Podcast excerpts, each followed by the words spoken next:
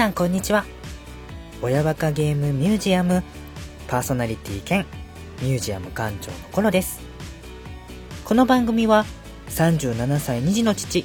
親バカゲーマーのコロが現在進行形子育てのちょっとしたエピソードを挟みながら大好きなゲームの思い出話や好きなものの話をしつつ全国各地に潜伏しているであろうマニアック系パパママたちとの心の交流を深めていこうとこっそり企むポッドキャストラジオ番組となっています。ちなみにパパママじゃないリスナーの方ももちろん大歓迎しておりますのでよろしくお願いします。はい。親バカゲームミュージアム第39回後半戦になります。前回に引き続きまして今回もゲストにメックさんと虹パパ生活さんをお招きして虹パパ評議会プレゼンツ親目線でグッとくる作品大プレゼン大会の続きをお送りしていきます。前半戦では5名のプレゼンターの方に親目線でグッとくる作品を紹介していただきました。後半戦ではどんな作品が紹介していただけるんでしょうか。では引き続き後半戦の様子をお聞きください。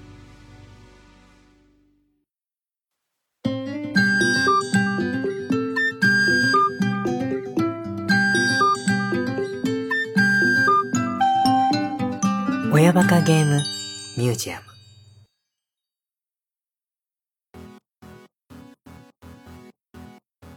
えー続きまして、ポッドキャスト番組、バッドダディモービル放送局をやられております、バッドダディさんからのプレゼン音源になります。お願いします。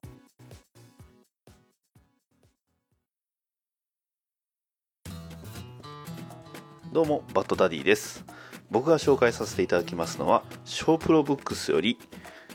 発売されたシークレットオリジンズ DC キャラクターズオリジン。紹介しますのは、シャープ5サイボーグです。サイボーグ、こちら、まあ、半分機械で半分人間のキャラクターなのですが、まあ、機械になった理由としましては、まあ、ビクター・ストーンという少年が、まあ、あのとある大事故に遭いましてそれを父親がまあ、体を改造したという設定になっております。えーまあ、もともとね、ビクター・ストーンというのはすごいあの、アメフトの選手として非常に有望で、えー学校でも大活躍していたのですが、まあ、父親は、えー科学者でしたので、その、えービクター、ね、えー息子に対して非常に厳しく当たっておりました。ね、えースポーツなんかするよりも、ね、えー君はもう、あの、もっと素晴らしい、えーその頭脳を活かせるんだっていうふうには言ってたんですが、えーそれに対して息子はまあもちろん反発しまして、えーまあ、家を飛び出していたと。ただ、えーとある日にその事故に、えー遭ってしまって、えー父親がその事故に遭った息子をえ復活させるためにサイボーグ手術を行い彼はサイボーグとして生まれ変わってしまったと。ねえー父親と、えまあ、息子、えビクターとの、えー、長い長いリハビリ生活のおかげで、えー彼は、えー他の、えーアメリカンコミックスのヒーローたちと共に一緒に強大な敵と戦えるほどの、え成長を遂げました。痛みを克服し生きる目的を再び見出すまで父親は立ちの、え彼が立ち直るまでそばにいてくれました。彼は、えービクターですね。ビクターは、えーまず鏡を見た瞬間、まあ、最初に思ったのは自分がもう怪物になってしまった。と、えーまあ、思ったのですがでも父親にとっては息子であったと、えーそんな、えーまあ、ビクター・ストーンと父親は、まあ、今もね、えーまあ、研究所のラボで、えー口喧嘩をしながら、まあ、仲良く暮らし暮らし、えー暮らしているというそんなヒーローがアメゴには存在します、えー親目線としましてはやはりね子供というのはもしね自分が、まあえー子供に対してすごいこの子は才能があるというふうに見つけたとしてもその子が本当にそれを望んでいるとは限らない。ただもし、えーまあ、状況に、えー応じてまあ、あの親というのは子供に対して見守り一緒に支えて一緒に、えー共に歩いていくというのが非常にこの親子関係がすごく、まあ、理想といいますか、えー、とても素晴らしいものだと思い今回紹介させていただきました以上です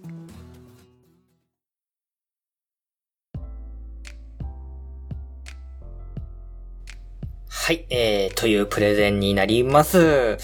はい。はい、まあ、バッドダディモービル放送局といえば、アメコミ系ポッドキャストですので、まあ、その中から、まあ、バッドダディさんらしい紹介ということになるんですけれども、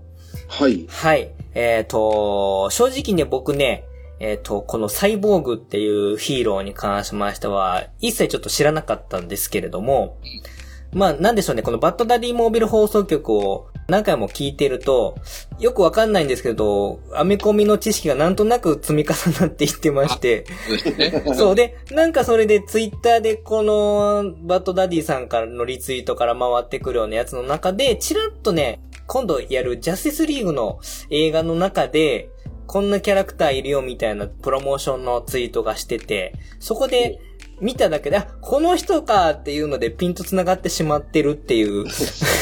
恐ろしいバッドダディモービル放送局教育の成果が現れてるんですけれども、すごいですね。そうなんです。なんか繋がってしまうようになってしまっているっていうことがちょっとあの怖くもあるんですけれども、一応。このヒーロー、あんまりそのメジャーどころのヒーローではないと思うんですけれども、一応、えっ、と画像をちょっと今、このサイボーグさんをのイラストがあるんでお送りいたします。はい。この、要は顔の左目の上のところがもう完全にサイボーグ状態になってまして、あとはもう体はほとんどほぼ全身、こう装甲で覆われているような感じの、えーヒーローになるんですけれども、で、もともとまあ、アメフトの選手で、だったんだけども、まあ、事故、不慮の事故で、お父さんが息子を改造してしまったというか、まあ、そのお父さんの心境たりはどういうものだったのかっていうのはちょっと想像できないんですけれども、息子がね、あの、死の淵さまやってるんであれば、どういう形であろうと、やっぱり生きてほしいっていうのは、親の親心なのかなとも思いつつ、えー、まあ、こういう改造手術をして、ヒーローとしてまあ、死の淵から戻ってきたっていうのがこのサイボーグの誕生のいきさつっていうことらしいんですけれども。うんはいはいはいはい。これはだけどかなりあれですよね。お父さんの気持ちがわかる感じですよね。自分の子供に何かあったらね、多分、やっぱり、自分もその技術があれば似たようなことやっちゃうかもしれないですもんね。そうですよね。それがまあ、持ってるか持ってないかの差だけであって、そうそうそう。ねたまたまその技術と金がないからう、ん。しないだけであって、もし自分の息子をね、娘に何かあったらば、ね、当然それでね、この手術を受けることによって生き返るんだったら、うん。そうですよねやって。みたいとかって思いますよね。ありますよね。まあそうじゃなくたって、例えば、ね、子供に何かあれば、自分が提供できる、まあ臓器とか、まあ、ちあの、血液とかだったら、多分それは進んで使ってくださいって言うんだろうなっていうのはありますけれども、まあそれと、ね、あの、多分似たような、まあところで、あの、お父さんは、息子に対してそういう思いもありながら、改造手術を行ったんじゃないかなっていうのはちょっと想像しますけれども。そういうふうに考えていくとなんかね、あの、お父さんのその悲しさゆえにっていう感じですね。うんうんうんうんだそれが良かったのか悪かったのかっていうのはわかんないですけど、でもお父さんとしてやっぱりね、生きてほしいっていうところがそうですね。生きててこそですもんね。うん。何よりも、あの、どんなことが待ち受けていようと、とりあえずここの、このタイミングでは命を繋いでほしいっていうのが多分、根底にはあったんじゃないかなと、ね、はい。思いますよね。うん。で、まあそれを見て、一番最初にね、あの、自分、子供自身が鏡を見て、化け物になってしまったんじゃないか、みたいなショックを感じるっていうことも、まあ、想像はできるんだろうけど、はいはい。うん。まあ、む、ね、けどこれはね、難しい親のエゴのもね、そうですよね。なんで死なせてくれなかったんだって言うかもしんない。でも、こんな姿になってまっててね、よくそういう漫画とかでありますけど。ありますよね。むしろいっそ殺してくれっていうね。そうそうそうそう。ね。そうですもんね。うん。たまたまこれはうまくいって、まあいろいろあったけども、今は共にこう、ヒーロー活動をしてるっていう話なんで、まあう、ん。それはたまたまうまくいったっていうことなんかもしれないんですけれども、うーん。ただね、生きてればうまくいくこともありますからそうね。ですね。うん。だから結果的にはそういうふうなね、いい方に転がったんでしょうけどもうん。うんうん悪い方に転がったら逆に、ね、ダークヒーローってか、あの、なんかですね。悪悪い者のボスになってもおかしくないもんね。う ん。ね結構だってアメコミのヒーローって、話をあのね、番組とかで聞かせてもらってると、両親が殺されたとか、結構そういうエピソード多いじゃないですか。聞いてる限りだと。そういう風なの中で行くと、お父さんが子供の命を救ったっていうのは結構レアなヒーローなのかなとも思ったりもしますけども。そうですうん、うん、うん、ね。うん、うん、うん。まあ、お父さんがじゃないけど、まあ、ロボコップもそんなもんですもんね。そうですね。ねだから、まあ、あのーまあ、これがね、映画のジャスティスリーグで、あのーまた出てくるヒーローのうちの一人っていうことなんで、まあ、あの、編み込みね、方面で興味のある方は、このサイボーグの活躍をぜひ、こう、ジャスティスリーグの映画で見ていただいて、そこでまあね、このサイボーグの生い立ちとかまで語られるかどうかはちょっとわかんないんですけれども、教えていただいたヒーローなので、ちょっと今後活動、まあ映画とかのね、作品なんかも込みで、ちょっと注目したいなと思っております。はい。はい。はい、えー、バッドダディさん、えー、投稿ありがとうございました。あ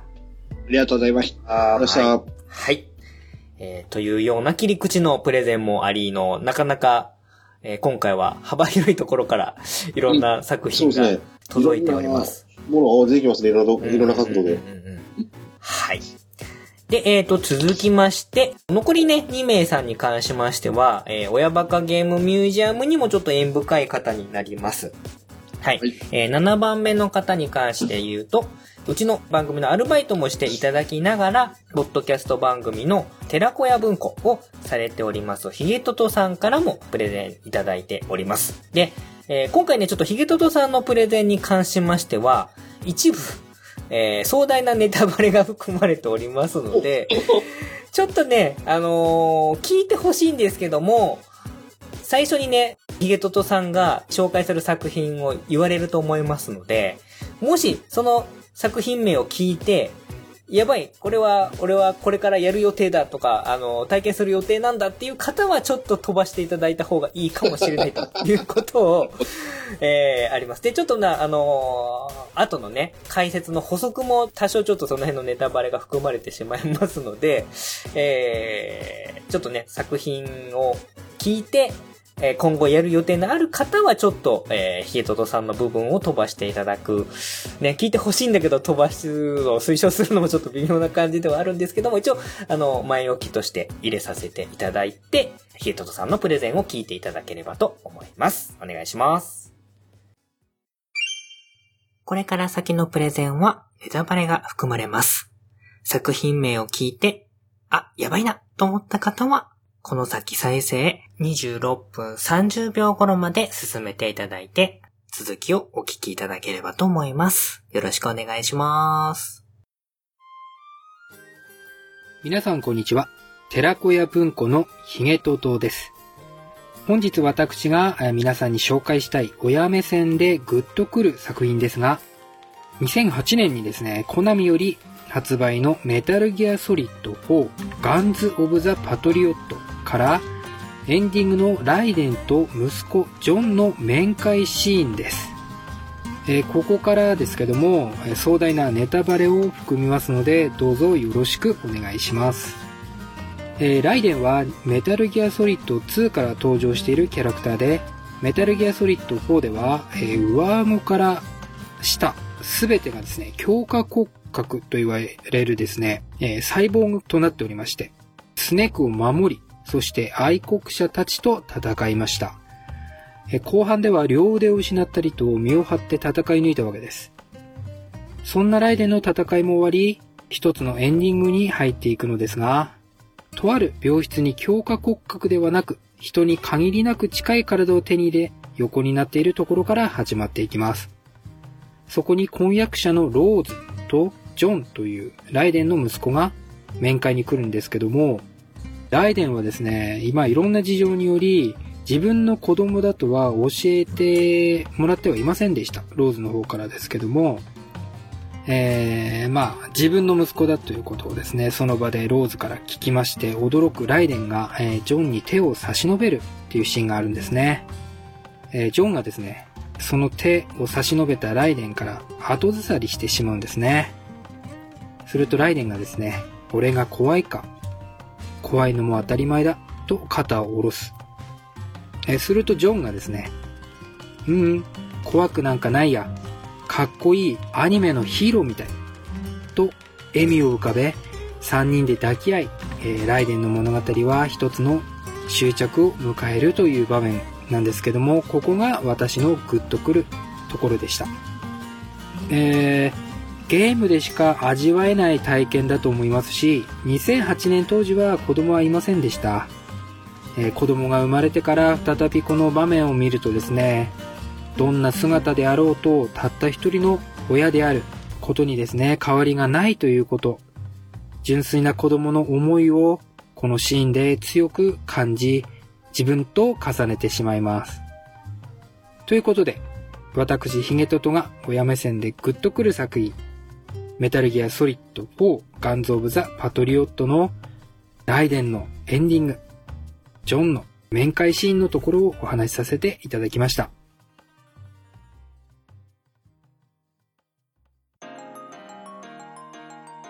私、ヒゲトトですが、学び屋の片隅でゲーム、特撮などなど話し合ったあの頃を思い出しながら語るポッドキャスト、寺子屋文庫を不定期ですが、毎回楽しみながら配信しております。よければお聞きくださいませ。えそれでは、ヒゲトトでした。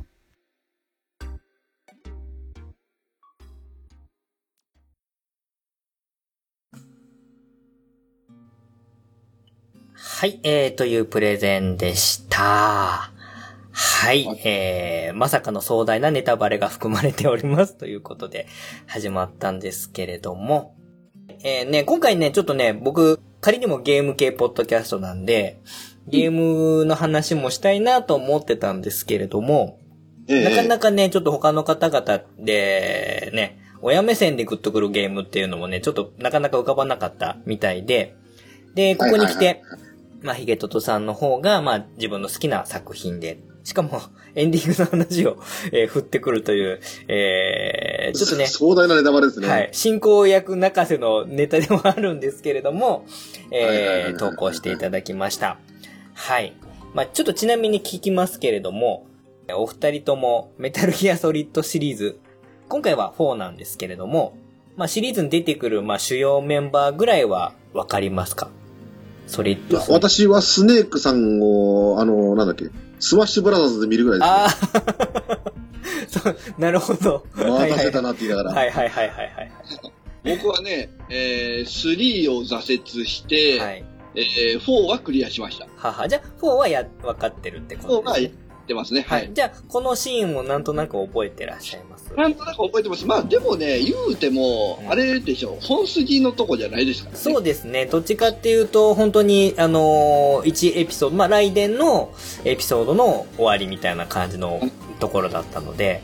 うんうんうんそんな長いシーンではないんですけれども、はい。じゃあちょっと、そんな、メックさんに、そのライデンっていう人がどういう人かっていうのがわかるように、今ちょっと画像をええ用意してますので、また A くれたんですね。はい。この、まあ、サイボーグ忍者です。はいはいはいはい。あの、メトロイドの方ですか？いや、違います。メトロイドの方はなんか金髪のお姉さんななんんか、なんかお姉ちゃんですもんね。はいはいはい。こういうちょっと、ほぼ顔の部分以外は、こう、装甲に包まれているような。まあ、さっきのね、サイボーグっていうヒーロー、アメコミヒーローさんにもちょっと通ずるところありなんですけれども、このライデンってキャラクターはもう刀を持って、めった切りにしていく、みたいな感じのキャラクターになります。はい。で、まあもう、こんな感じで全身、まあ要はサイボーグなんで、全身ボロボロで戦ってもまあ、とりあえず生きてはいられるみたいなキャラクターなんですけれども、えー戦いの中でまあそんな感じでボロボロになりつつ、結構このキャラクター自体もあんまりいいエピソードっていうのはあんまなくって、で、先ほどもちょっとありましたけれども、本当はまあ子供がいたんですけれども、まあとある事情で流産しちゃったっていう風にまあ知らされていての、まあその前振りがあって、エンディングのまあワンシーンの中で子供と初めて面会するっていうような感じのエピソードになってきます。はいはい。で、えっ、とね、まあちょっと、ネタバレの話なんで、もうネタバレを避けて話することはもうできないので、はい。もうここに関してはちょっとネタバレ上等でいきますけれども、まあ、あの、興味のある方は、動画配信されているような方のやつで、このシーン見ることができたりもしますので、ちょっと後でチェックしてみていただければと思うんですけれども、まあ、病院のベッドで、まあ、裸のライデンス君が、えー横になってて、で、そこにまあ面会で、その、元々の奥さんっていうローズ、ローズっていう女の人が、まあ、子供を連れて病室に入ってくるという感じなんですね。で、まあいろいろあって、その奥さんともちょっと、あの、ギクシャクしたような関係なんで、最初はまあ奥さんの方を見ないんで、鏡越しに、ちょっと病室にあるちっちゃい鏡越しに、向こう側を見る、相手を見るみたいな感じのところから始まるんですけれども、で、そこにまあ一人の男の子が出てきて、さっきも紹介あったみたいに、あなたの子よっていうことで教えられて、初めて子供が生きてたことを知るという流れになるんですけれども、で、まあ、僕のちょっとグッとくる、このシーンの中でもグッとくるっていうポイントが2つあって、まあ、この画像を見ていただくと、まあ、刀持って、まあ、サイボーグ忍者って先ほどもう分かりやすいように言いましたけれども、刀を持って切りまくってるキャラクターなんですけれども、はい。その一緒に来る男の子が、刀のおもちゃを持ってるんですね、手に。おはい。そうそうそう。で、これね、多分小道具ですごいグッときたとこなんですけど、まあ、単に見に来るだけだったら刀のおもちゃなんか持ってこなくていいんですけど、ここをね、あえてその、うんうん、怖くないや、ヒーローみたいでかっこいいやって言った時に、その、このライデンの真似みたいな感じで、刀をこう構えてこう振ったりとかする仕草をするんですね。うん、でそこで、お父さんと子供は繋がってなかったはずなのに、そこでこう、まあ、戦闘スタイルと子供の仕草っていうのが繋がって、お父さんと子供は実は繋がってるんですよ、みたいな演出を入れてくる小島監督が憎らしいっていう感じなんですけれども。すごいですね。はい。で、それが一つ。で、もう一つが、先ほど一番最初に、あの、顔を合わせたくないんで、鏡越しで相手を見てたって話をしたんですけれども、その鏡が今度、家族揃って抱き合った時に、要は写真のフォトフレームの枠みたいな感じになって、最初鏡越しで見てたのが、そのエピソードの締めのところで、今度は家族3人でその鏡に映って見えるっていうこのまたこれも小島監督の小憎らしい演出にこ、こんちくしょうみたいな感じなんですけれども。はい。いい感じの演出しますね。そうそうそうそう。この鏡が最初と最後で全く意味合いが変わってくるっていう、この辺がね、ちょっと僕も、あのー、親目線、親目線というよりも、こう、演出的なところですよね。小島監督にこう、ぐっとこさせられてしまったかな、みたいな感じは否めないんですけれども、あのー、まあ、シーンの部分としては、ちょっとそこが僕も、あのー、ぐっときたところだったんで、おそらく、ね、うん。あの、ヒゲトトさんもそのあたり僕の話を聞いて、その通りです。さすがです、コロさんって多分言ってくれると思うんですけれども。いつものパターンで。はい。まあ短いシーンではあるんですけども、ゲームをやってればね、このライデンというキャラクターのこの今までの流れ、決してあの幸福だとは言えなかったあの人生の流れっていうのも知った上での最後のちょっとね、あの、良かったか、良かったなっていうところも込みで、これからは家族を守っていくよっていうね、意思表明もあったんで、そういった意味でも、なんかね、あのー、ちょっと報われた、数少ない報われたエピソードの一つなのかな、なんかちょっと思ったりもしますね。うん、はいはいはいはい。なんとなく、あの、ニジパパさんは映像覚えてます？そうですね。いやね、はっきりとその、今、コロさんが言ったみたいな、細かいとこまでは覚えてないですね。子供連れて会いに来て、うん、あ、今後3人で幸せになるんやな、ぐらいまでしか覚えてないですね。なんでですかね、まあ、とりあえず来年的にはこう、ね、やっぱりサイボーグなんで、うん、うん、なんかこんな自分がね、一緒に入れるはずはないみたいな感じのところを、まあ、ですかね、子供から受け入れられるというかね。そうですね。うん。で結構ね、どっちかっていうと、こう、親が子供をこう、受け入れるとかいうかね、そういうイメージですと、やっぱり、子供の、こう、力は強いというか、そういうのを、まあ今考えればね。うんうんうん。当時はまだ結婚もそうですね。そうですよね。当時とまた今のこの見方は多分、まあ、ヒゲトトさんもね、言ってましたけれども、全然、2008年当時はね、うん、そんなことみじんも考えてないような。男子、男子のね、ちょっとでかくなったみたいな感じの、延長線上ででかくなったみたいな感じのところだと思うんで、もしかしたら、だから、あの、ニジパパさんも今見ると、またちょっと違う感じ方をするのかもしれないっていう、まあ今回の企画のね、うん、趣旨にも合ってるようなシーンなんじゃないかなとは思いますね。はい。うん。結構ね、やっぱりゲームで親の話とかってなると、虹パパさんも最近されてたドラゴンクエスト5とかがね、やっぱり分かりやすい例で出たりとかしますけど。うん、そうですね。うんうんうんうん。やっぱり、ちょっとまあ他の作品と違って、そのゲームっていうのはそれまで自分でプレイしていったりとかするんで、感情移入したりとかするんで、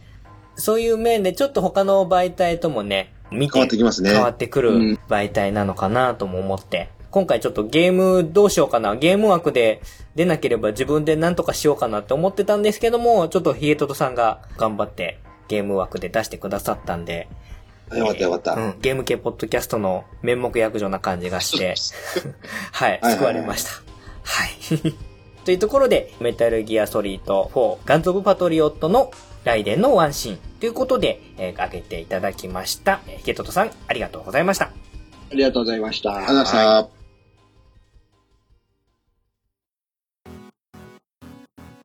ではですね、今回投稿してくださった最後の方になります。親バカゲームミュージアムの常連ということで、何回もゲストに登場してきていただいております。僕のね、えっと、友人のカズヤンからプレゼンメッセージをいただいておりますので、聞いていきたいと思います。お願いします。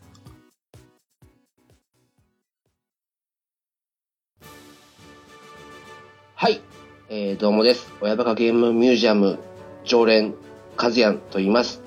えー、僕が今回紹介するのは、2006年公開の映画、それいけアンパンマン、命の星のドーリーっていう作品です。世間ではですね、あの、泣けるアンパンマンの映画として、割となんか有名らしいです。で、えー、この映画はですね、アンパンマンのテレビの主題歌であるアンパンマンのマーチの歌詞の中にある何のために生まれて何をして生きるのかという一節がテーマとして扱われている作品で、映画の中でですね、その歌詞に対する一つの答えが描かれています。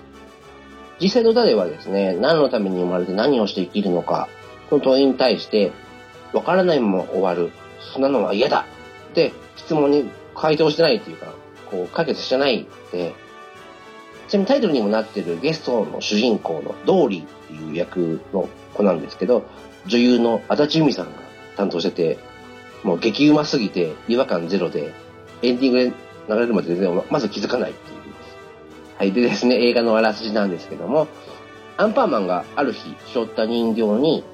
アンパンマンと同じように命の星が宿ったことで、生きた人形に生まれ変わった女の子の通り。で、人形時代にですね、持ち主の子供に意地悪とか乱暴されて、抵抗もできないまま海に捨てられたっていう悲しい過去を持つ彼女は、人形だった時と違って、生きてることとか、自由に動き回れることが楽しくて、好きなものしか食べない、他人の迷惑を考えないなど、とてもわがままな性格で、最初は仲良くしてた友達もだんだんと彼女から距離を置くようになります。で、彼女は何のために生まれて、何をして生きるのかっていうことに対して、もちろん自分のために、せっかくもらった命だから楽しまなくっちゃっていうふうにね、答えるんです。彼女の生きる意味っていうのは、自分が楽しむためっていうふうに考えていて、困ってる人を助けるために生きているアンパンマンの考えが全く理解できないでいます。このドーリーっていう子はね。で、その時、バイキンマンが現れて、えー、みたいなストーリーです。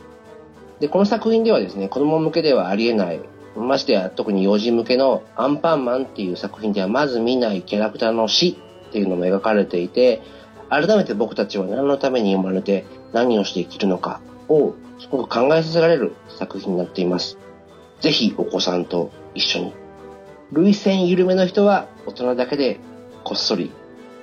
僕たちが子供の頃からずっとずっと見てきたアンパンマンっていうヒーローの思い、気持ち、願いっていうのをこの映画でぜひ感じてみてほしいと思います。それいけアンパンマン、命の星の通り、おすすめです。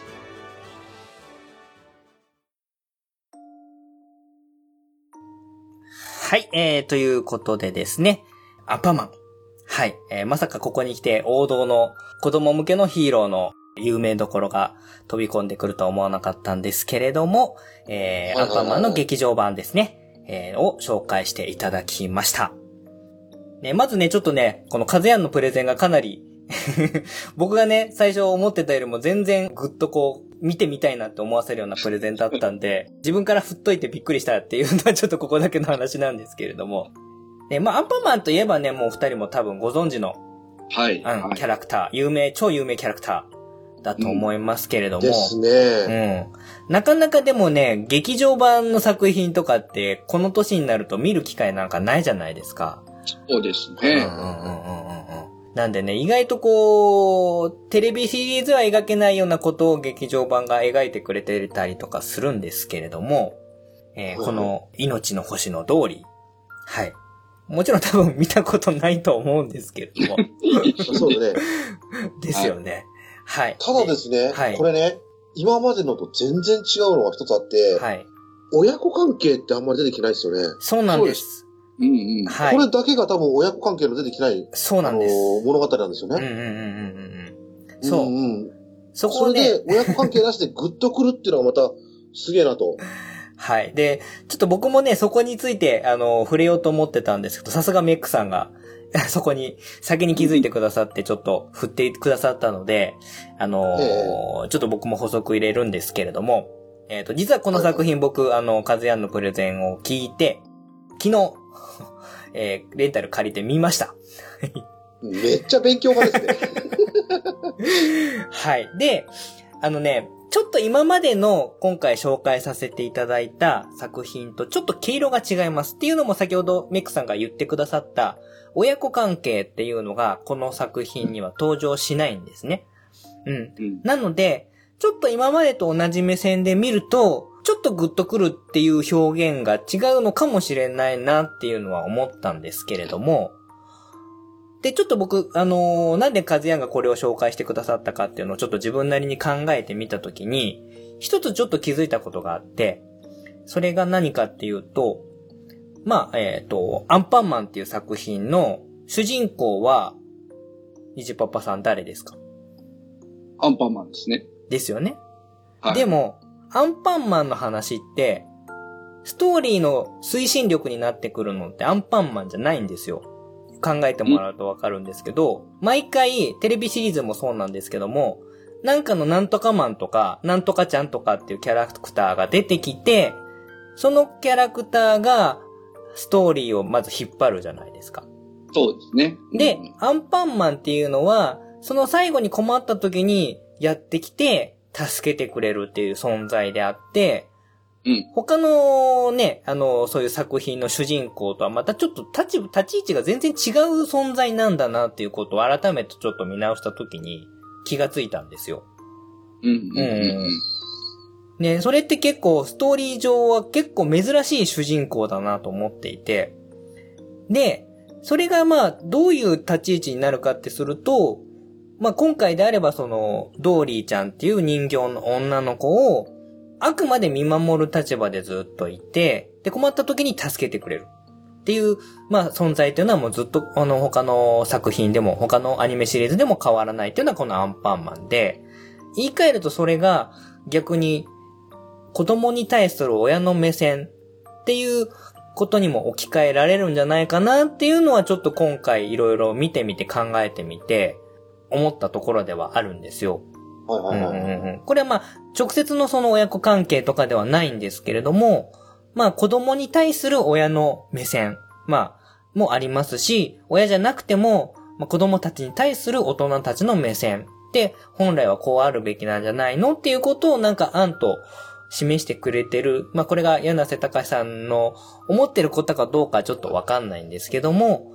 少なくともちょっと僕はそのアンパンマンっていう主人公の立ち位置のちょっと特殊な感じと大人と子供っていうところをあの比較して考えたときにそういう見方もできるのかなって思ったときになんかこの子供が助けてって言われたときに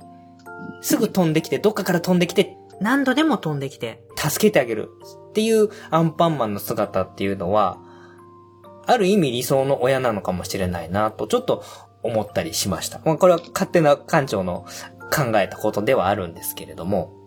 うん。うんうんうん。はいはいはい。うん。なので、まあ、そういう目線で多分、和也も最後、プレゼンの最後に、子供と一緒に見てくださいっていう一言をつけてくれてたので、これは多分、親だけで見るよりはできれば子供と一緒に見て、その子供がそれについて何を思ったかとかっていうのを一緒に話したりとか、反応を見たりとかってするっていうのが、もしかしたら一番正しい見方なのかなというのはちょっと今回自分で見てみて思いました。ちょっと今までの、えー、紹介させてもらった7名の分とちょっと違う感じの、まあ、違う視点で紹介してくださってるんだなっていうのはちょっと思った感じではあります。はい。ですね、はい。うん、これだけはないんですけど、アンパンマンまあ全般に言えるんですけど、何、うん、ですかね、こう直接親がっていう、僕は思うはね、直接親がっていうよりは、あの、子供、やっぱりアンパンマンって子供が親しみやすい作品なんで、子供が見て、で、何かしらをね、自分で、まあ、受け取ると思うんですよ。で、あのー例えばこう、ね、仲良くしなきゃいけないとか、うん、人のためになることをしてあげなきゃいけないとか、うん、そういうのをまあ見るうちに子供がこうね、成長していくじゃないですか、みんなが。そこをまあ親目線で、アニメの中の話じゃなくて、うん、このアンパンマンを見ている子供を、三者的なこう、目線で、こう、そうですね。うん、あ、こんなことも思えるようになったんやっていうような、うん、うん、作品なのかな？アンパンマンって。そうですね。なんかちょっと、よくよく考えたらなんかそういう部分を込みでのアンパンマンって愛され方してるのかなっていうのは、すごい、あの、アンパンマンのことについてこんな真剣に考えた一日なかったんですけど、改めて、ああ、そういうことかっていう、そういうことなのかもなっていうのは、あの、改めてちょっと思いました。うん。だから、ニジパパさんが今おっしゃってくださったみたいに、その、作品と共にこう成長していく子供を、まあ、第三者的に見,、見守って見ていて、で、いつかはアンパンマンを卒業する時が来るじゃないですか。男の子も女の子も。で、それはそれで、込みで、親としては感慨深いところでもあるっていうところも含めてのアンパンマン、ありがとうみたいな感じなのかなともちょっと最近は思ったりもしてますね。うん。うんうんうんうんうん。まあ、勝手な持論ではありますけど。あとあれですよね、なんかあの、あの、さっきのね、涙涙もろい方っていう話だけど、クレヨンしんちゃんもどちらかというと同じ方向性ですよね。そうですね。ただ、クレヨンしんちゃんはね、家族っていうのがやっぱり軸にあるんで。そうそう、家族と、あとはあれですね、基本的にはその変な暴力使うのがあんまりいないですもんね。アンパンチでとりあえず解決したりしませんかね。そうですね。まあ、あの、クレヨンしんちゃんも、意外とこう、ふざけたことを言ってるようで、劇場版とかは、すごい大事なことを言ってくれたりとかするので、うん、はいはい。ね、こういうね、ね、ねうんうんうん、作品とかって、意外と深い、あの、掘っていくと深かったりするなっていうのは、ありますよね。そうですね。わかりやすい上になんか深深い、うん、ね、掘ればいくらでも出てくるけども、うん、掘らなくても楽しめるっていう作品ですよね、そうですよね。うんうんうん、どちらも美味しいって感じの。うん、はい。ですね。なので、まあ、今回紹介していただいたのは特にアンパンマンの中でも、えー、劇場版の、確かね、アンパンマンミュージアム設立10周年で作られたやつなんですけども、この命の星の通りですね。言ってた通り、このドーリー役をね、足立由美さんがやってるんですけど、全然わかんないです。足立由美さんがやってるって知ってて聞いても、最初、本当って思ったぐらいなので、はい、はい。まあそういった部分でも楽しんでもらえると思いますので、えー、このアンパンマンの劇場版の、えー、命の星の通りも、えー、おすすめということで、ぜひちっちゃいお子様がいれば、親子一緒に見るのがいいかなということで、えー、おすすめいただきましたので、えー、ご紹介させていただきました。はい、えー、かぜんありがとうございました。ありがとうございました。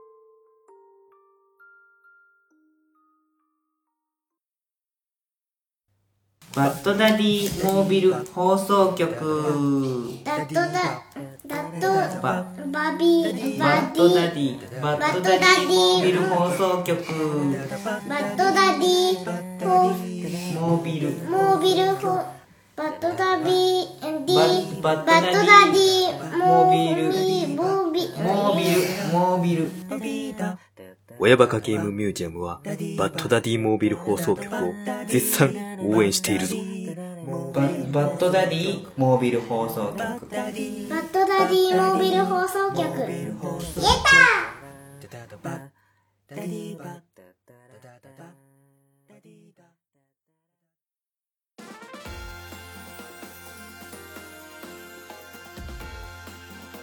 はい。ということでですね、えー、長時間にわたって、計8名様の作品に、えそれぞれちょっとコメントを入れたりしながら、えー、紹介させていただきましたけれども、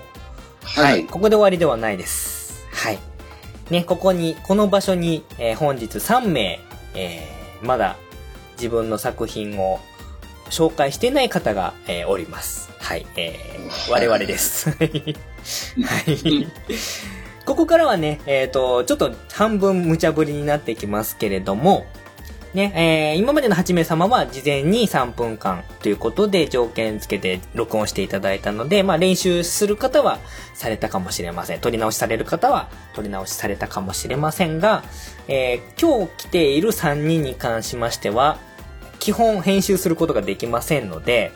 えー、まあぶっつけ本番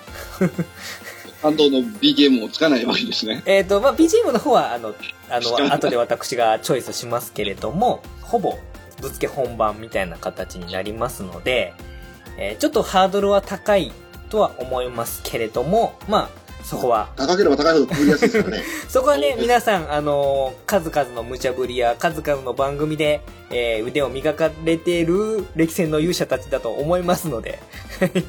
えー、ここはね、あの、ぜひちょっと生でプレゼンをしてもらいたいなと思うんですけれども、はい、よろしいでしょうか？はい。はい。どちら行きましょうかね、ニジパパさんね。じゃあ、どうしましょう。じゃあ、ここは、まあ、あの、ニジパパ評議会の急先鋒ということで、えー、ニジパパさんからお願いしましょうか。じゃあ、ママさんよろしくお願いします。はい。はい、一応じゃあ、僕、手元で3分測りますけれども、はい。まあ、あのー、3分超えても、あのー、言い切るところまでかなっていうところまではちょっと待ちますので、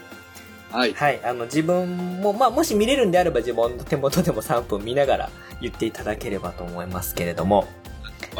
はい。大丈夫ですか？じゃあ自分のタイミングでスタートしていただいて大丈夫です。はい。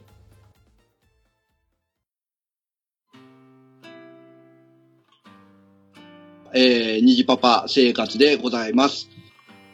それでは早速、えー、始めさせていただきます。親目線で、えー、グッとくる作品大プレゼン大会ということでね、えー、僕が今回紹介する、えー、漫画ですけども、えー、まずですね、えー、お父さん方、お母さん方、どうですかね？最近、えー、忙しくないですかね？えー、まあね、こんなことを聞くっていうことで、えー、ということで僕がね、今回紹介したいのは、えー、漫画なんですが、えー、四つ葉とというね、えー、漫画になります。えー、簡単な内容ですけど、えー、まあ、5歳のね、えー、女の子、えー、四つ葉というね、えー、子がいるんですけど、まあ、その子の日常を、えー、描いてる、まあ、日常系の漫画になります。でですね、えー、まあ見どころ、この漫画の見どころといえば、やっぱり子供のね、純粋な子供目線の感動とか、えー、体験とかを、えー、我々のようなね、えー、すれた、えー、大人が、えー、何ですかね、えー、再体験できるというか、えー、そういうところが推しなのかなっていう思いますね。で、えー、何より、えー、ここがグッとくるとこなんですけど、えー、この四つ葉ちゃんにはお父さんがね、え、いるんです。お母さんはちょっといないんですけど、お父さんがいまして、えー、で、四つ葉ちゃんはね、このお父さんのことを父ちゃんって呼ぶんですけど、えー、この父ちゃんがね、えー、素晴らしいんですね。えー、まあ、ちょっとね、何がどう素晴らしいっていうのを細かく説明すると大変なんですけど、うーん、もう何より子供に対する接し方、うん、子供と一緒に楽しんで、えー、まあ何か間違ったことがあればしっかり叱ると。えー、で、子供の自主性も重んじると。まあそういうね、えー、ところがすごく、まあ、自分も父親として参考になると。で、もう本当にね、あの、普段生活していると、まあ子供にね、ストレス感じることも皆さんありますよね、正直なところ。えー、そんな中、この漫画を読むことによって、まあ、うん、自分をね、見つめ直すことができる、もう、本当に親、親の今の自分の目線から見て、えー、本当今自分ってこう子供にどうやって接しているのかなっていうことを改めて再認識させられてグッとくる、うん、本当にそういう作品ですね。はい。ということでね、えー、本当にもう子育てに疲れ気味のお父さんお父さん、お父さんお母さん、えー、いらっしゃると思うんですけども、このね、今回紹介した四つ葉とを、えー、読んでね、で、ちょっと深呼吸していただいて、えー、改めてね、えー、子供と接してみていただければなと思います。そしたらね、いつもより少し、えー、優しくなれるんじゃないでしょうか。ということで、えーえー、私、にじパパ生活が、えー、ご紹介した作品は、えー、漫画四つ葉とでございました。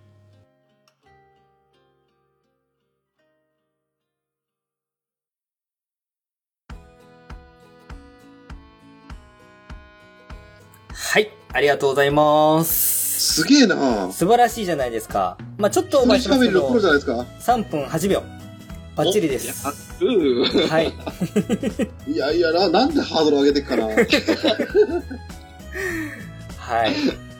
ねあのー、まあ今回紹介していただいた四つ葉となんですけれども、はい、メックさんはこの漫画読んだことありますか？あれ、暖房が出てくるやつですそうです、そうです、そうです、そうです、そうです。あれはなんかちょっと話はちらほら聞くけど、まだ読んだことないですね。はい。これは。いやこれだけ9人の出てきて、結局、かぶるところが自分の知らないのばっかでしたね。いや、でそれはね、今後だから見えるチャンスが多いってことでもありますので。そういうことですよ。楽しいね。僕は、あのね、興味がどれぐらい来たとか、心にどれぐらい来たとかね。はいはい。結構どれぐらい有名だとかの全部ポイントで数字出してみましたからね。はい。はい。はい。ただ、この四つ葉とはぜひ、僕も激推ししたい作品です。これはね、なんて言うんですかね、これ説明しにくい作品ではあるんですよ。ただ、あのね、やっぱ魅力の半分はこの四つ葉ちゃんの言動のすべてが、まあね、多分ね、実際にこんな子供はいないって分かってるんですけど、なんでしょうね、なんか、下手なこれギャグ漫画よりも僕腹抱えて笑うんですけど、いつもいつも見ると。可愛いし、面白いし、もうたまらんなわけですよ。ああ、いいですね。うん。そのなんていうの、まさに天真爛漫と言いますか、そ、それ聞くみたいなところがあったりとか、ねあの、ぬいぐるみごっこで遊び始めて、そのなりきりっぷりが面白いとか、いちいちその言動がつぼついてくるっていうのもそうですし、あと、父ちゃんですよね、先ほど言ってもらった。はいはい父ちゃんの、あの、急にこう遊びモードに切り替わる感じ。うん、あの、例えば、仕事してても、四つ葉ちゃんが、えー、ヒットマンごっこを始めたら、ちゃんと撃たれて、う、撃たれた、やられたみたいなことを、仕事中であってもやってくれる父ちゃん。ああ、いいなこれがね、あとパンツマンとかね、パンツを顔にかぶってパンツマンって出てきたりとかもするんですけど、このね、あのー、理想ですよね、ある意味、父ちゃんとしての理想形。そうなんね。そうなんあの、なんか失敗しても、頭ごなしに怒らないですよね。ですよ。うん、例えばこう、四つ葉ちゃんがこうね、ペンキをね、あの、あたり一面に塗っちゃうことがあるんですよね。そその時に、えー、手と足とかにね、まあ、べったりペンキつくんですけど、まあ普通の親だったらもうね、もう怒鳴り散らすとこだと思うんですけど。はいはいはいはい。ああ、もうこれ一生それ取れないわ、みたいな。いいそういいそう。これってね、このペンキは一生取れないですね、みたいな感じの、まあ、お仕置きというかね、後悔をさせるというか、自分で考え出すような対応をするんですよね。うんうんで、まあ最終的にはね、えー、こうやったら落ちるんだよって言って、えー、二人で床を掃除したりして終わるんですけど、うん、うん、中ですごいほのぼのして、まあ、こういう子供の失敗に対して寛容にね、できる親でありたいなっていう教科書的なね、本当にとこもあるような気がするんですよ。なかなかあーはできないですよね。あはできないんですよ。ね、なんか、お父さんもよく笑ってんな、みたいな感じもして、うん。で、お父さんの友達も結構いいやつが来るんですよね。みんなおおらかなん おおらかなんですよ。もう子供にそんなこと言われたら普通は怒るだろうっていうことも、なんかボケとツッコミみたいな感じで笑っておしまいみたいな感じになってて、ほんとなんか、あのー、読んでて、笑顔が自然とこう出てくる。本当にリラックス、深呼吸したような感じになるっていうのはまさにそのことで。ああ、いいですね、うん。これはね、ぜひ、なん、なんと言っていいか、この魅力を、ね、あの、わかりやすく説明はちょっとできないんですけど、なんだけど、この感じは、あの、ぜひ味わってほしいっていうような作品になってるので、ね、今もまだ連載続いてますけど、ちょっとね、コミックス出るペースすごい遅いんですけど、はいはいはい、はい。ぜひぜひちょっと見てもらいたい感じですね。はい。わかりました。うんうんうん。これは、あのー、館長も納得の、ね。で、想像以上に3分に、でほぼ3分にまとめてきた、ニジパパさんの、さすがのムチャブリンガーで鍛えられた感じの 適応力にも、あの、拍手を送りたいと思います。すごいですね。はい。はい。思わずところで、あの、メックさんのハードルが上がっておますけれども。ところで上げてきましたね。むしろハードルの手前に大きな穴掘られた感じですね。どんだけ飛べば越えられんねんって感じだな。はい、えー、では続きまして、えー、メックさんから、はい、はいはいはいはい。はい。ね、ちょっとメックさんはね、事前にちょっといくつか考えときますみたいな感じで、で、その時の雰囲気で、あのー、チョイスしますっていうような感じだったので、ええ、はい、この虹パパさんの、あの、検討を踏まえて、メックさんがどういうふうに攻めてくるか。ね、ほんまですよ。じゃあ私ね、タイトルを言わずにある程度まで話していこうかなと思います。じゃあ、いいですね。そういうアプローチも面白いです。はいはいはいはい。はい、それではいきます。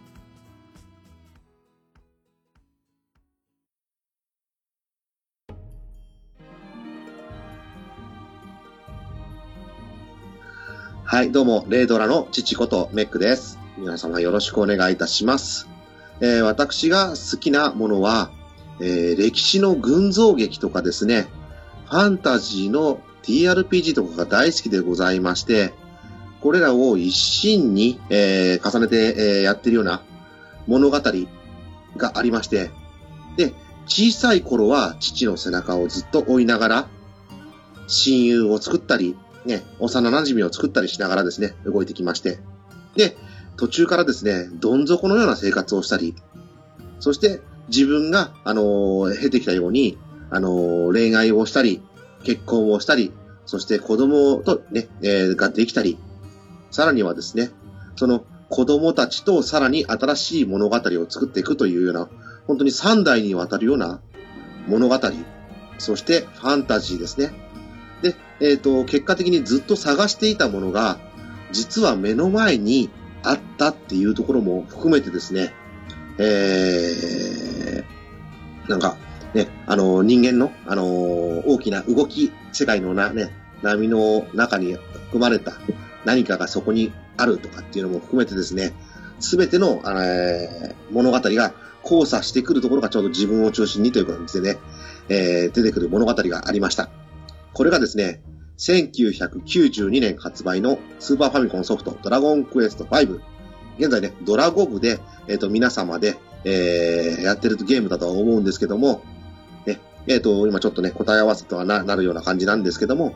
実際に、えー、伝説の勇者を探してずっと旅をしてたんですけども、実は自分の息子が伝説の勇者だったというね、ことから始まり、ね、えー、自分の嫁さんは実は天界のから来た、ね、嫁さんだったとか、お父さんとお母さんが王様だったりとか、お姫様だったりとか、とんでもない、ね、えー、生活の中で、途中からね、親友と一緒に、王子のし、ね、王子である親友と一緒に奴隷生活に落とされたりとか、そこで知り合ったね、恋愛とかも含めてですね、えー、いろんな群像劇、そして三大記、ファンタジー、王道ファンタジーですね。これが全部まとまった、えー、ドラゴンクエスト5、えー、これはね、あのー、親バカゲームラジオとしてゲーム2本目出したんで、えーコロさんも喜んでくれるんじゃないかと思っております。えー皆様はフロラ派ですか？それともビアンカ派ですか？ということで、最後にこれを取って、えーと私はフロラ派でございますということで、え今回の方は私の終わらせていただきます。どうもありがとうございました。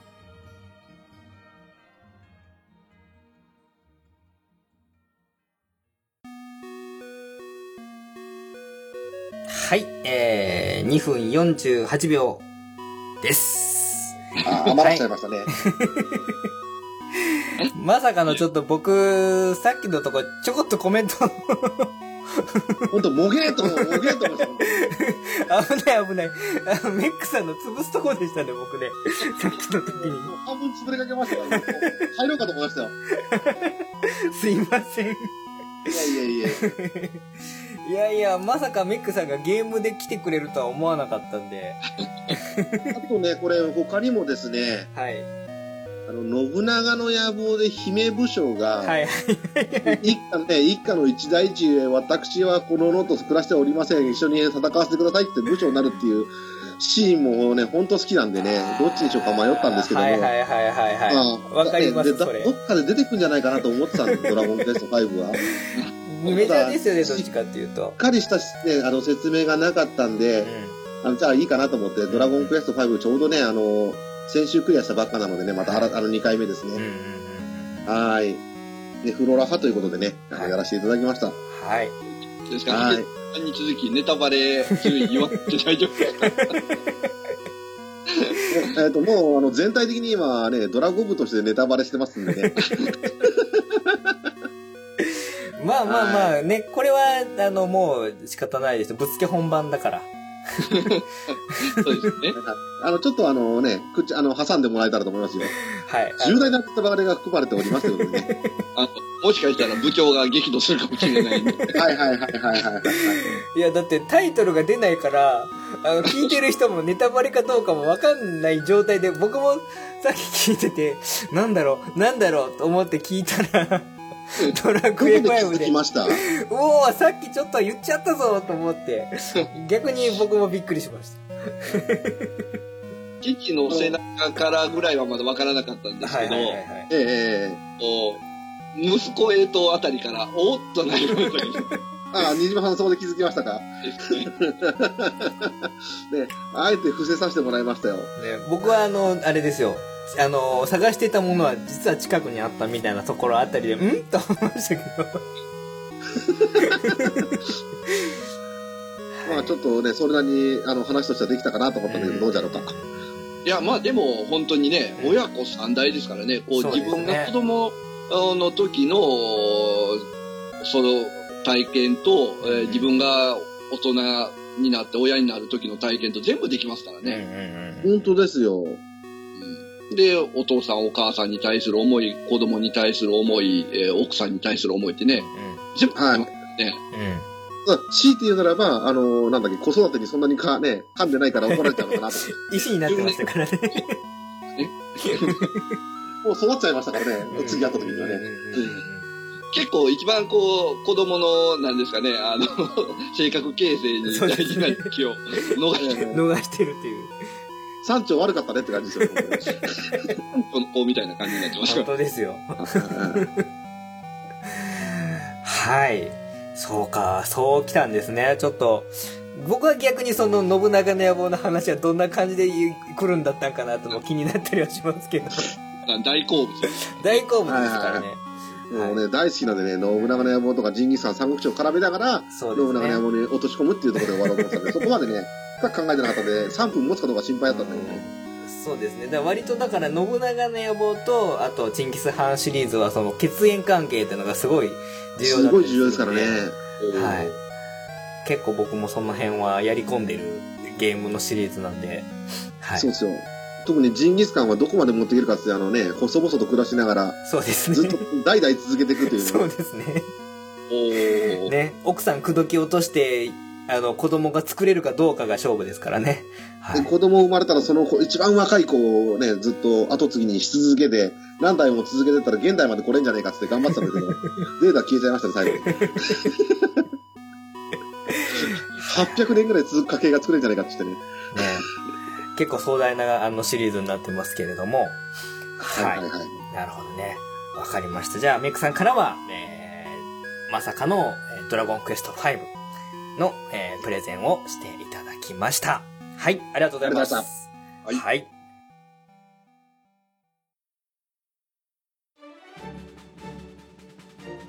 はい、えー、では、じゃあ、最後、えー、この企画の締めを、お一人、自ら。自らケツを吹くっていうことでね、えー、一番ハードルを高めてきてからの、えー、自分になりますけれども、えー、実はね、今回の企画を、この企画をやる、理由っていう根本的な、まあ、動機なんですけれども、僕がこの作品についてただ話したかったからっていう超個人的な。超個人的な要望からここまで大風呂敷広げて、えー、企画にしたと いうところが。畳むだけじゃないですか。そうなんですよ。だから、あの、これを言うことで僕の、あの、当初の目的は果たされるっていう、えー、ことなんで、えー、ちょっとそれだけ、もう僕が紹介するんで、あの、ご多分に漏れず埋もれた作品なんですけれども、えー、ちょっとね、まあ、他に過去の回、過去回で親目線でグッとくるような作品で、絵本でウルトラマンのやつの話をしたりとか、まあ、ポポロクロエスとかのゲームの話も親で見ると素敵ですよみたいな話をちょこちょこしてるんで、まあ、その中でも、ちょっとね、話す機会がなかったものっていうので、話したいなと思ってるものについてちょっと3分フルに使ってお話をさせていただきたいなと思います。はい。ちょっと、えー、生なので緊張しておりますけれども、はい。えー、じゃあ、やらせていただきます。はい。じゃあ、いきますね。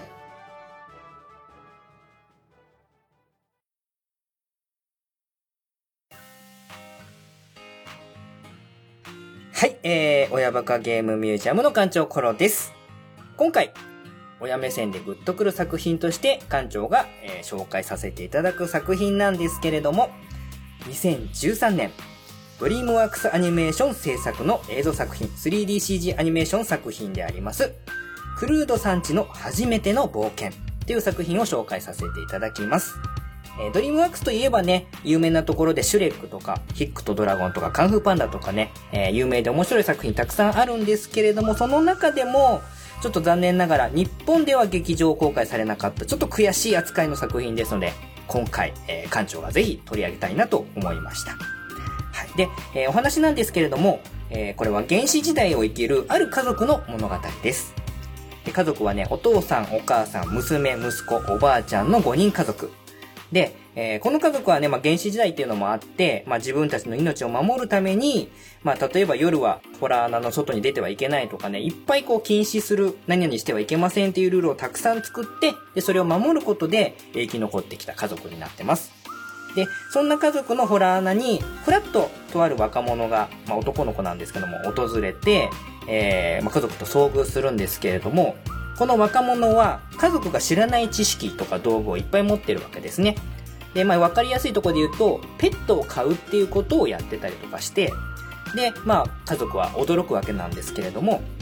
この若者が、えー、今ここに住んでいる、あなたたちが住んでいるこの大陸に危険が迫ってます。なので早く逃げないと大変なことになりますよっていうことを教えてくれて、で、まあ、渋々なんですけれども、この家族は生き残るために若者と共に新天地に向けてえー、人生で初めての大冒険をするっていうことを、まあ、コミカルに描いているアニメーション作品になっています。でですね、この作品、ぜひ、えー、まあ、特にお父さんに見てほしい作品になっております。というのもですね、この作品に出てくるお父さんはですね、とにかくかっこ悪いです。もうめちゃくちゃ見ててかっこ悪い。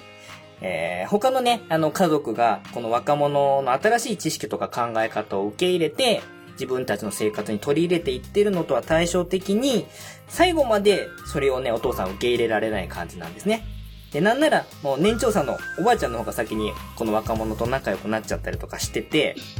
なんかね、あの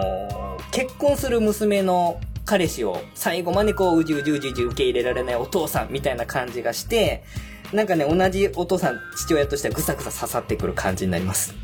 ただ、まあ、最終的に家族の危機を目の前にして、このお父さんが覚悟を決めて取るある行動があるんですけれども、その決断と勇気の先にある物語の結末を、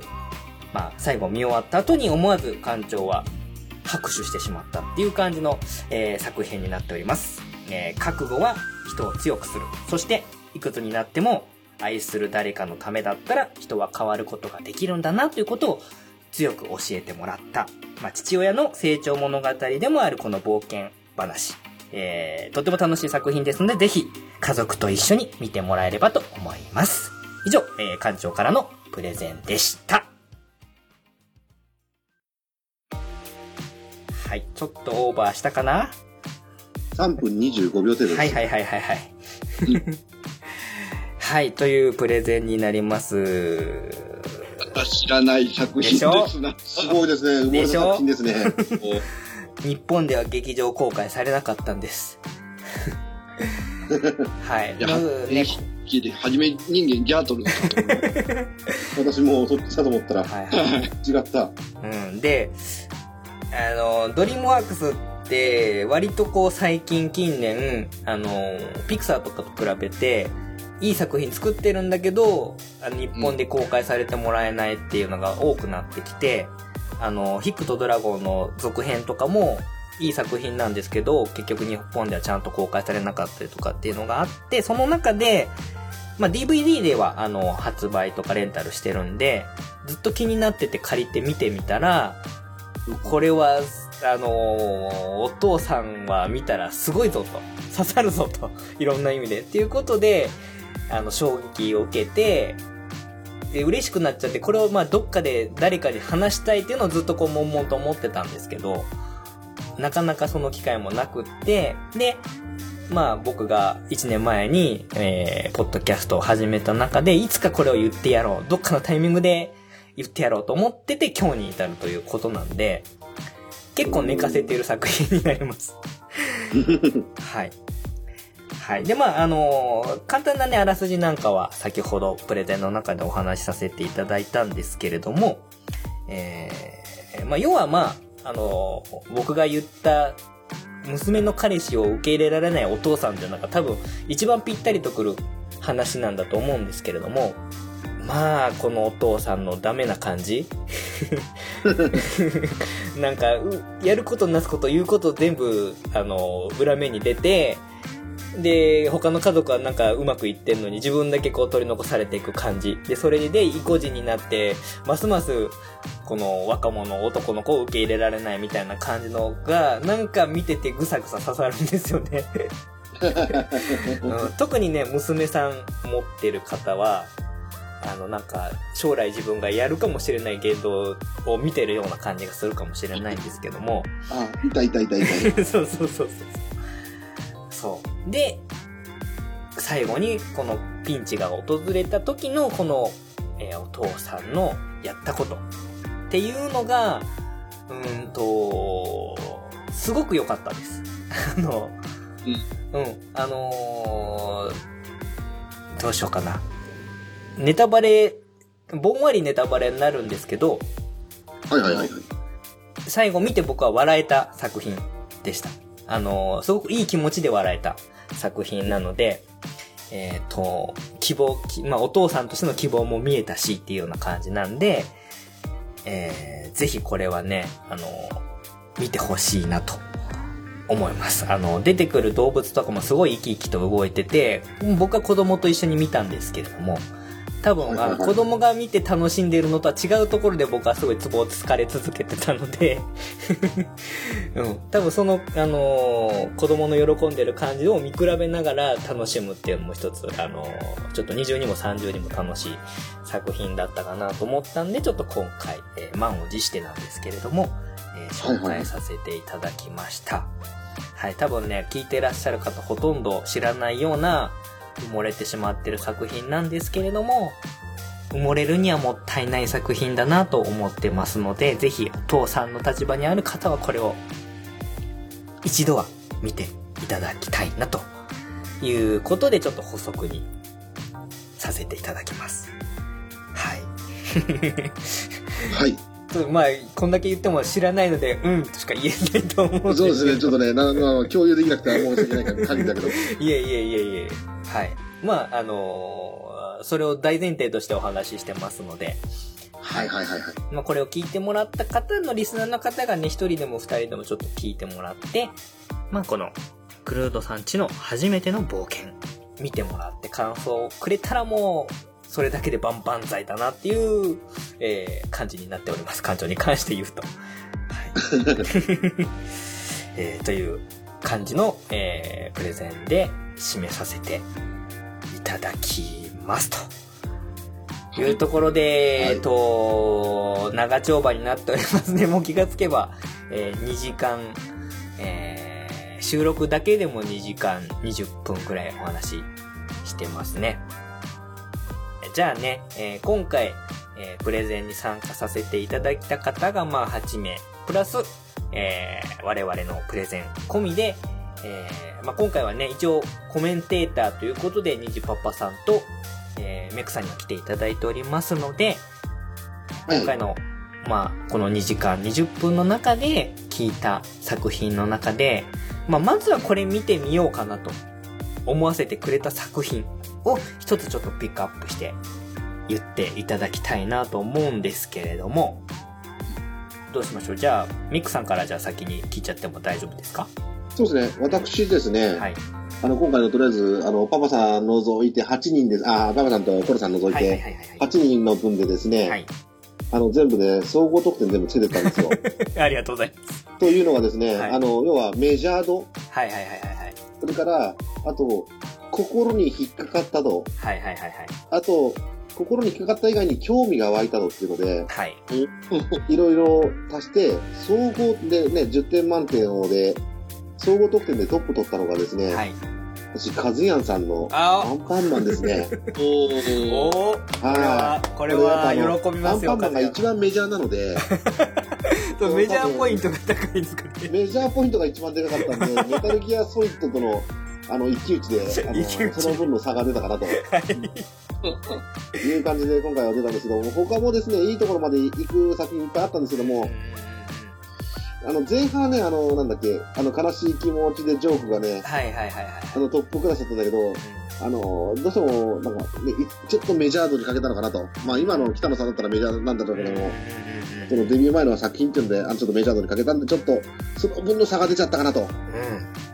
いう感じで、あの、私の総評とさせて変えさせていただきます。はい、ありがとうございます。まさに厳正な審査までしていただいてありがとうございます。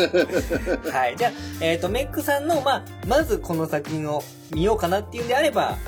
この 8,、ね、8番目のカズヤンの、えー、アンパンマン。アンマンがね、すぐ気になりましたね。命の星の通りっていうことですね。気になったっていうことですね。はい。はい。ありがとうございます。では、じゃあ、ニジパパ生活さんの方もちょっと引っかかった。まず見るならこれかなっていうのを教えてほしいんですけれども。僕はね、えー、ゴイジさん、アコさんの紹介のファンタスティック・ミスター・フォックス。はい。が気になったかな。一応ね、説明聞いたとこの、この、まあ、ダメ親父的な、うん、まあ、結局、まあ、コロさんのね、ダメ親父のその成長日記みたいな、そことも引っかかるような気もするんですけど、ね、まあそのエンディングがどうなるかっていうのと、うん、やっぱりね、子供と一緒に見やすいのかなっていうのがね、ありましたね。はい。はい。そうですね。結構ね、このね、えっ、ー、と、ミスターフォックス、狐のお父さんなんですけど、なんて言うんですかね、まあ、あのー、何にもかんにもダメっていう感じよりは、泥棒としてはすごいんで なんていうんですかね、この、なんだろう。まあ、えっ、ー、と、バッドなダディって言えばいいんですか？悪い方のお父さんとしては、すごい、あの、ちゃんと技術も持ってて、えー、それなりの説得力もあったりするんだけれども、まあね、あの、本来は、あんまりやっちゃいけないことに対してやっちゃうっていうところの部分なんで、まあその辺はまたちょっとその辺の悪には悪の魅力があるんだみたいなところの、悪には悪の面白さがあるんだっていうところも込みで、結構はちゃめちゃな感じになってるので、これはぜひ親目線以外のところも楽しめる感じかなと思います。うんうんうん。はい。じゃあ、二十パパ生活さんは、えー、小市さん、アコさん、ネタとラジオのお二人の、えー、ファンタスティックミスターフォックスが気になってるということなんで、はい、じゃあこの辺はまたじゃあ見たらお二人とも感想を聞かせていただいてもいいですか？はい。はい。はい。これでも、メックさんがアンパンマンを借りて見てるシーンを想像してるとちょっと笑えますね。そうですね。ちょっともう、ちょっと年齢的にも、子供の年齢的にも借りづらいですよね。借りづらいですよね。僕も結構、あの、アンパンマン一本だけ借りに行ったんですけど、結構なんかちょっと、なんとも言えない気分になりましたって。ちょっと子供出しに買いに行くにはちょっと子供の年齢が大きくなりすぎてますもんね。かといってね、親子で見るっていうね、子供ももう大きくなっちゃってるんで、ちょっと難しい感じでもあるんで。はい、かといってお邪魔女ももうちょっと辛いかなと。すごいこれなんかね、夜な夜なこう、メックさんがアンパンマンをこう、再生してるシーンを想像するだけで笑える感じが。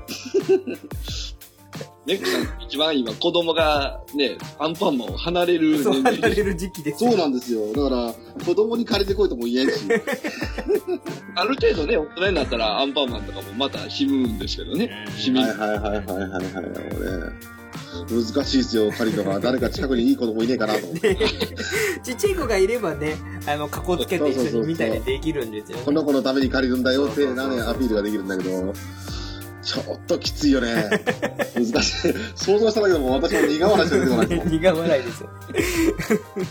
まあまあまあまあね、あの、まあ、ね、見れたらで構わないんですけれども、はいはいはい。はい、あの、まあ、あの、それ以外の作品もね、あの、ちょっと頭に入れといてもらって、リスナーさんの方も、ぜひぜひちょっとね、まあ、店頭で、例えばレンタル行った時に、あ、あんなこと言ってたよなっていうので思い出してもらって借りてもいいですし、あの、中古ゲーム屋さんでね、あの、聞いたゲームをやってみたいとか、あとは、まあ、音楽ね、紹介してくれた方はちょっと探してみたりとかっていうのもね、いいかとは思いますので、まあ、参考していただいて、えー、多分まあこれ以外にも多分たくさん親目線でグッとくる、え、作品ってあると思うので、もしまあこの回ね、配信会聞いていただいて、リスナーさんの中で、自分はこういう、あの、親目線でぶっとくる作品ありますよっていうのがあれば、今度はね、あの、お便りで送っていただいたら、それをまた、あのー、ね、次回以降の回で紹介したりしたいなと思っておりますので、えー、リスナーさんももし何かあれば、えー、まあ、今回のね、プレゼンの感想も込みで、えメッセージ送っていただければ嬉しいなと思います。はい。えー、本日はじゃあメックさんと虹パパ生活さん、えー、コメンテーターとしても、えー、プレゼンターとしても、えー、お付き合いいただきまして、ありがとうございました。ありがとうございました。はい。どうもありがとうございました。はい。じゃあ、エンディングに参ります。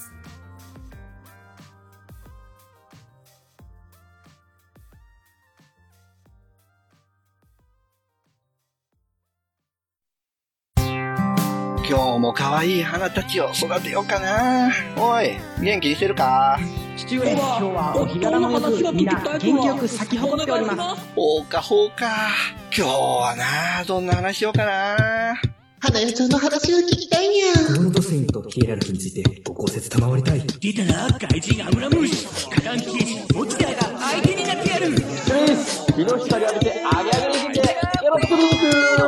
ああ、もう、お前うるさいわ、もうほんまに。出荷じゃ、出荷じゃ。あれ高嶺の花になりたかった。ニパパラジオは、ジャンルを問わず、ゆるーく語るポッドキャストです。ツイキャス収録もやってるよ聞いてください。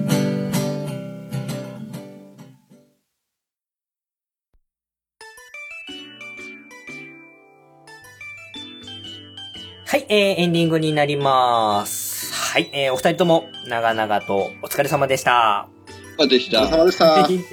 まあ、あのー、ね、えー、本日の感想、まあ、ざっくりとでなんですけれども、聞いていきたいなと思うんですけれども、えー、メクさんどうでしたか？今日、えー、いろいろ聞いたり、発表したりもしたと思いますけれども。本当ね、知らないのばっかりで、ここまでね、あの、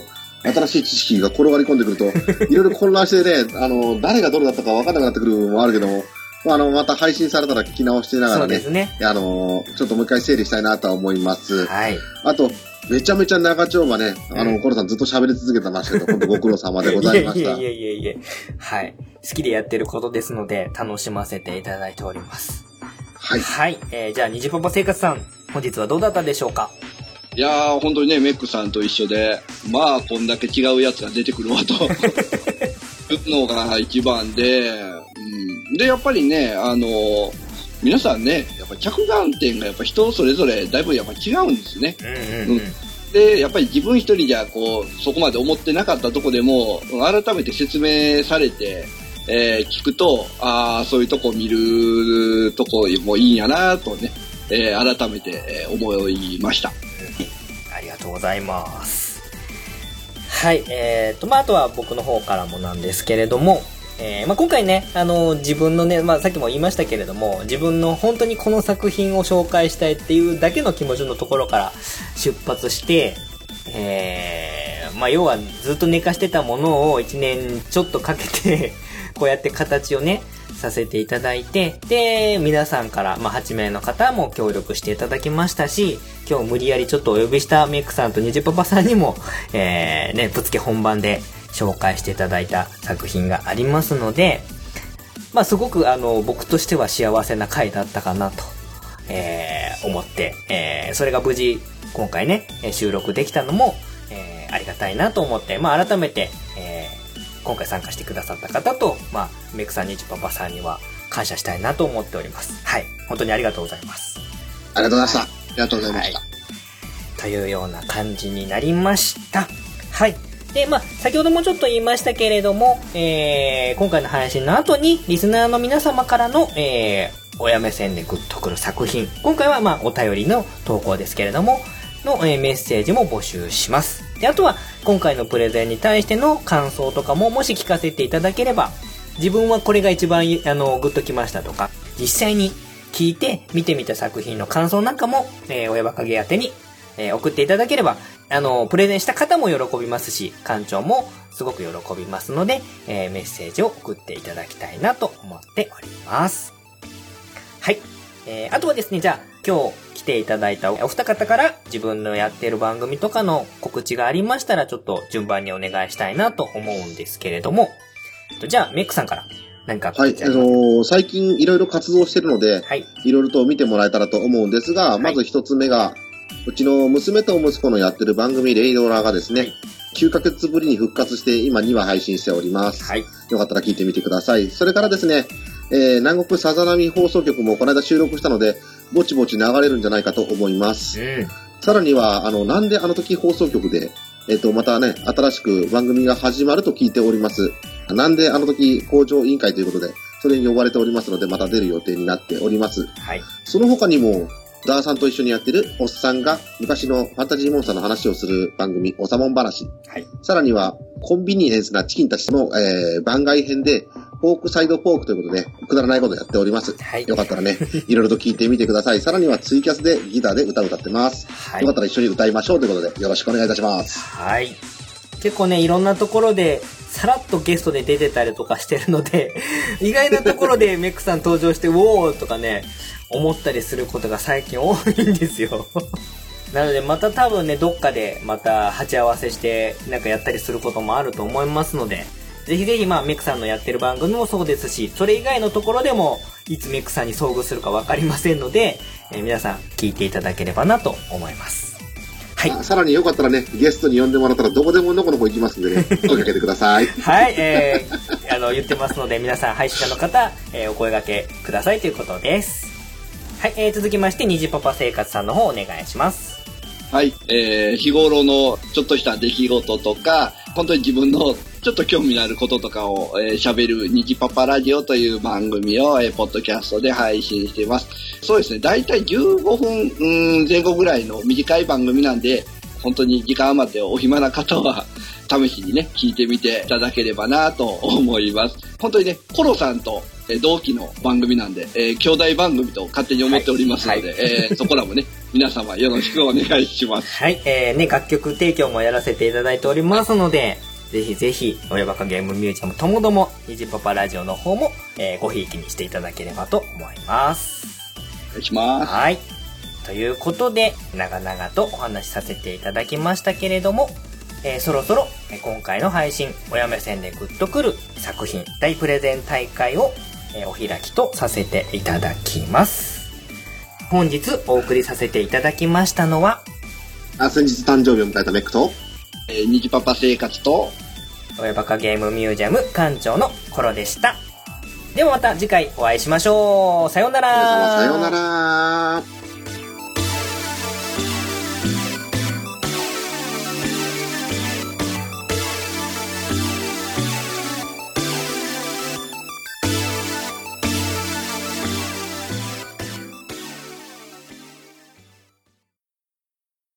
One, two, three。親バカ。親バカゲームミュージアムでは皆様からの感想メッセージを随時募集しております。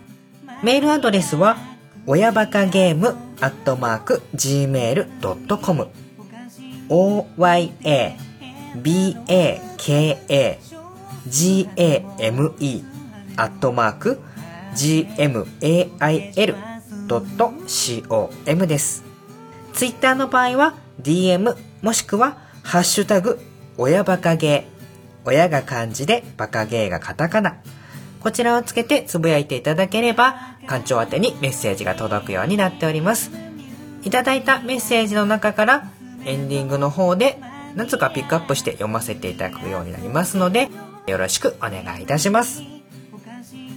次回の親バカゲームミュージアムは久々にやります。思い出ゲーム殿堂入りのコーナー。取り扱うソフトはプレイステーション通用ソフト。ダイビングを題材にした海洋探索アドベンチャーゲームエバーブルーを紹介します。次回も親バカゲームミュージアムを。聞